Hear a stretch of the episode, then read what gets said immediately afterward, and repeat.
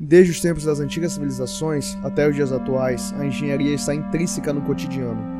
Dentre diversas funções, destacamos que a engenharia procura organizar, planejar, executar, corrigir e perpetuar. Mas como pensar e fazer engenharia? Nós estamos aqui para te responder. Olá, amigo ouvinte. Eu sou Carlos Beleza e este é o podcast do Engenheiro Responde sobre cisternas.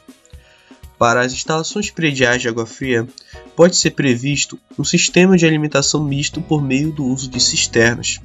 A água é armazenada no reservatório inferior, posteriormente bombeada para o reservatório superior, que distribuirá para os aparelhos da residência.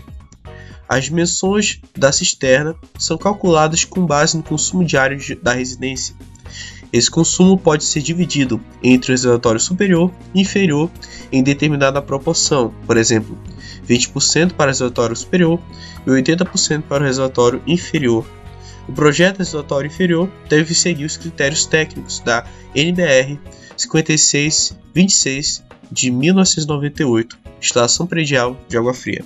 Além disso, deve-se considerar a pressão calculada na estrutura da cisterna com seu nível máximo e mínimo de água, considerando estudos previamente realizados que indiquem a resistência do solo, a sua permeabilidade e o impulso que o solo exercerá contra as paredes da cisterna.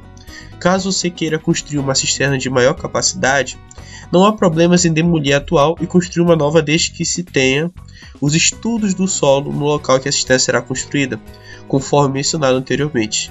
Por outro lado, pode-se prolongar a parede da cisterna verticalmente, desde que o solo seja capaz de suportar o peso que será adicionado, e considerando as condições de permeabilização da parede com maior destaque na união emendada para a ampliação.